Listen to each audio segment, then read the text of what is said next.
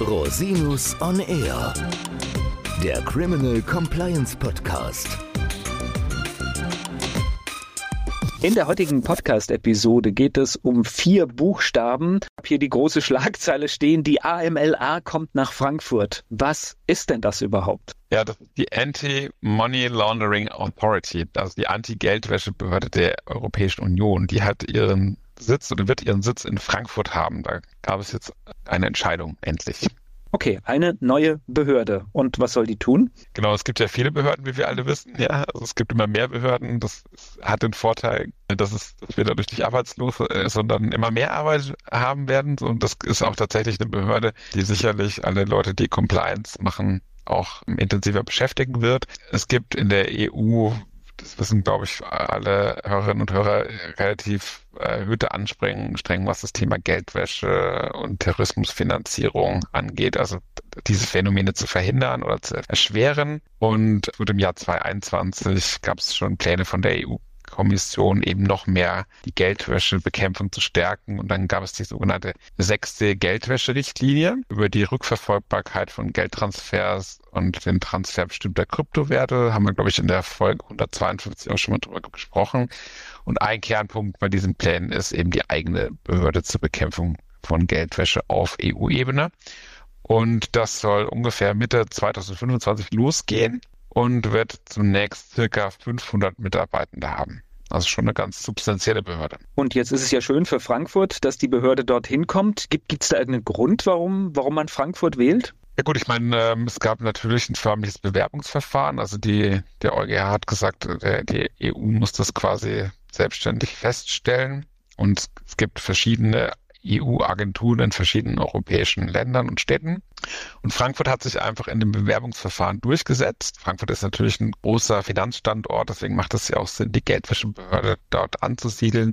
Es gab andere Wettbewerber, zum Beispiel Brüssel, Dublin, Madrid, Paris, Rom, Wien, Riga und Vilnius. Also doch auch sehr, sehr substanzielle Städte. Es gab halt so ein paar Entscheidungskriterien, da hat sich in Frankfurt durchgesetzt, zum Beispiel, dass es möglichst lo schnell losgehen kann, die örtliche Lage, dass angemessene Ausbildungsvorrichtungen für Mitarbeitende da sind, verschiedene soziale Faktoren, Zugang zum Arbeitsmarkt und medizinische Versorgung etc. Und natürlich die Verfügbarkeit von Büroräumen ist in Frankfurt im Vergleich gerade zu den Metropolen noch deutlich besser. Es gibt den Frankfurter Flughafen, einen der zentralsten Flughafen Europas, den man sehr gut erreichen kann. Es ist von wesentlichen Metropolen nicht länger als zweieinhalb Stunden Flugzeit weg. Und äh, der Standort der EZB, also der Europäischen Zentralbank, ist auch in Frankfurt, was natürlich eine ganz entscheidende Rolle ist, so dass es auch in Frankfurt einen gewissen Talentpool gibt an Personen, die sich in dem Bereich auskennen. Also insoweit hat es, glaube ich, viele gute Gründe, das nach Frankfurt zu geben eine neue Behörde. Dafür muss es ja dann einen Grund geben. Ist das, ist das Thema Geldwäsche, ist das ein so großes Thema?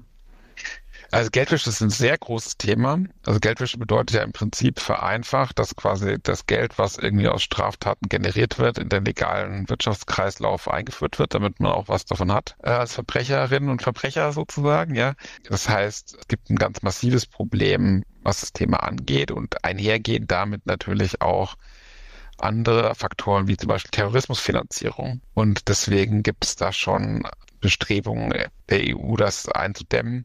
Man schätzt, also Europol schätzt, dass etwa ein Prozent des Bruttoinlandsprodukts äh, der EU in verdächtige finanzielle Aktivitäten involviert ist, was ja schon ein sehr substanzieller wirtschaftlicher Rahmen ist. Jetzt braucht ja so eine Behörde Aufgaben. Sind die alle schon definiert? Also es gibt so ein grobes Konstrukt sozusagen. Also die AMLA nennen wir sie mal so, ist die Aufsichtsbehörde für Geldwäschebehörden der Mitgliedstaaten und soll einheitliche Standards bei der Bearbeitung garantieren, damit sozusagen EU-weit einheitlich agiert wird. Es ist so eine Art Koordinations- und Unterstützungsfunktion für zentrale Meldestellen, Geldwäsche ist ja oft, äh, ist ja oft international und macht natürlich an der Grenze nicht halt. Und deswegen ist es eben besonders wichtig, dass auch die Zusammenarbeit der EU-Behörden gestärkt wird. Und das soll eben eine Aufgabe sein. Und es soll einige Finanzinstitute sollen direkt von der AMLA überwacht werden, also direkte Aufsichtsfunktion. Das heißt, die Behörde braucht Befugnisse, dass sie entsprechend genau. überwachen kann. Genau, es gibt für ausgewählte Verpflichtete, ist es wie eine staatliche Behörde, die eben Aufsichtsmaßnahmen und Untersuchungen durchführen kann. Das heißt, entsprechende Eingriffsbefugnisse werden dann geschaffen werden und dann gibt es auch eine Durchsetzungsstärke an der Stelle. Was, was auch im Verhältnis zu den Aufsichtsbehörden national ist, die können zum Beispiel Informationen und Statistiken anfordern, sie können Prozesse nachvollziehen, um eben die Anwendung gleicher Standards sicherzustellen. Es gibt die sogenannten Financial Intelligence Units. Das sind Meldestellen, wo eben Geldwäscheverdacht gemeldet werden kann. Die können, sollen die koordinieren und auch Informationsbeschaffung dort machen und Standards ausarbeiten. Technische und Regulierungsstandards und Durchführungsstandards, damit die Arbeit der mitgliedstaatlichen Anti-Geldwäschebehörden eben auch vereinheitlicht wird. Man spricht bei den Unternehmen, die geprüft werden, die überwacht werden, von privaten Verpflichteten. Also A, wer, wer wird das sein? Wer wird da direkt beaufsichtigt und, und was steckt hinter diesem Begriff? Also verpflichtet im Sinne des Geldwäscherechts sind immer bestimmte Organisationen, meistens Institute, jetzt in diesem Fall dann Finanzinstitute, die verpflichtet sind, bestimmte Geldwäschemaßnahmen, Präventionsmaßnahmen einzuführen und bestimmte Meldungen vorzunehmen im Falle eines Geldwäsche-Hinweises oder Verdachts. Also das sind immer die Verpflichteten nach der Geld, nach dem Geldwäschegesetz sozusagen, ist ein Personenkreis, können unter Umständen sogar auch mal Anwälte sein, die sozusagen bestimmte Pflichten haben im Rahmen des Geldwäscherechts. Und die AMLA soll eben in der Lage sein, besonders risikogeneigte Verpflichtete, also das heißt nicht, dass das Institute sind, die per se Geldwäsche machen, sondern Institute, die wegen ihrer Größe, Bedeutung und so weiter und so fort eben besonders ein Risiko äh, mit sich tragen, dass deren Geschäftszweck für Geldwäsche missbraucht werden kann oder Terrorismusfinanzierung, um eben dann dort diese Institute direkt zu beaufsichtigen. Und insoweit ist der Plan, da gibt es eine Verordnung, dass man quasi, dass die AMLA alle drei Jahre die konkreten Verpflichteten auswählt und das sind ungefähr bis zu 40 Gruppen und Einrichtungen, die beaufsichtigt werden sollen. Und da kommt halt insbesondere in Betracht Kreditinstitute, Finanzinstitute, einschließlich sogenannten Anbietern von Kryptowertedienstleistungen. Also Krypto ist ja in aller Munde und ist natürlich auch wegen der Komplexität und Erneuerungen und so weiter und so fort auch ein Thema, was Geldwäsche geneigt ist. Und die müssen in sechs oder mehr Mitgliedstaaten niedergelassen sein. Also es geht schon um internationale Institute und dort in den jeweiligen Mitgliedstaaten ein hohes Risikoprofil für Geldwäsche aufweisen. Das wird anhand von bestimmten Kriterien geprüft werden. Und diese Verpflichteten, das ist quasi der Spezialkreis, da werden sie sich nicht drum schlagen, diese Institute. Das wird, glaube ich, nicht so für Begeisterung sorgen, wenn man da drunter fällt. Die werden eben direkt von der IMLA beaufsichtigt. Und da gucken die sich dann an, ob die hier zum Beispiel das Recht einhalten. Und dann gibt es eben Mechanismen, wenn Verstöße festgestellt werden, dann gibt es die Möglichkeit, bestimmte Regelungen, Verfahren, Mechanismen und so weiter und so fort zu verlangen. Ähm, und es können tatsächlich auch verwaltungsrechtliche Geldbußen verhängt werden, wenn es vorsätzliche oder fahrlässige Verstöße gibt. Und das kann tatsächlich bis zu ein Prozent des Jahresumsatzes betragen. Also es geht da wirklich um substanzielle finanzielle und organisatorische Eingriffe in die Verpflichteten. Wir waren jetzt gerade so äh, hauptsächlich im Bankensektor, im, im Finanzbereich. Welche Rolle wird dann die Behörde außerhalb dieser Bereiche spielen?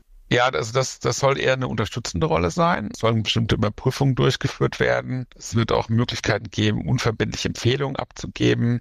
Es soll zudem eine zentrale Datenbank erstellt werden mit Informationen, die auf dem neuesten Stand gehalten werden, die eben für das AML-Aufsichtssystem von Belang sein werden. Also gibt es jetzt eine weitere EU-Behörde im Bereich der Kriminalitätsbekämpfung. Ja, es gibt ja schon ein paar andere sozusagen. Es gibt OLAF, ja, das Betrugsbekämpfungsbehörde OLAF, die gibt es schon lange. Das ist äh, französisch Office Européen de Lutte Anti-Fraud. Äh, das ist quasi die europäische Polizei. Äh, das ist quasi eine Betrugsbekämpfungsbehörde der Europäischen Union. Dann gibt es Europol, das ist quasi die europäische Polizei. Und dann gibt es die Agentur der Europäischen Union für justizielle Zusammenarbeit in Strafsachen, das ist Eurojust. Und äh, die Europäische Staatsanwaltschaft, da haben wir auch schon einige Podcast-Folgen zu gemacht. Und jetzt wird man sich natürlich die Frage stellen, wer ist für was zuständig? Da wird es sicher wieder Überschneidungen geben. Aber die Verordnung sieht vor, dass die eng zusammenarbeiten sollen. Aber das lehrt einen die Erfahrung, dass das meistens nicht so gut funktioniert. Wir werden mal sehen. Also eine neue Behörde ist da. Was bedeutet das jetzt für, ja, aus, aus der Sicht von Beratern? Was bedeutet das? Also als Berater wird man sich noch stärker mit dem vereinheitlichen Rahmen der Geldwäscheregelung beschäftigen müssen. Also ähm, die Arbeit wird internationaler werden, wenn man mit der AMLA zu tun hat. Es gibt dann sicherlich erste Verfahren, rechtliche Vertretung erforderlich sein muss, aber auch die Präventionsarbeit für Institute wird da erheblich zunehmen müssen. Um, aber man hat natürlich auch den Vorteil, dass es dann ein weitgehend vereinheitliches Regelungsregime in den verschiedenen EU-Mitgliedstaaten gibt. Das heißt, sie können dann quasi rechtssicherer agieren, weil sie quasi wissen, was ist denn der Standard, der in der ganzen EU gilt. Also insoweit ist es gut. Und für Berater bedeutet es natürlich, dass man sich darauf einstellen muss und da wird einiges an Arbeit auf Unternehmen und Beraterinnen und Berater zukommen. Der Podcast stellt lediglich einen allgemeinen Überblick über rechtliche Themen dar und ersetzt selbstverständlich keine Rechtsberatung zu konkreten Fragestellungen im Einzelfall. Bei Fragen wenden Sie sich an Rechtsanwältinnen und Rechtsanwälte Ihres Vertrauens, natürlich auch gerne an uns. www.rosinus-on-r.com oder unter www.rosinus-partner.com.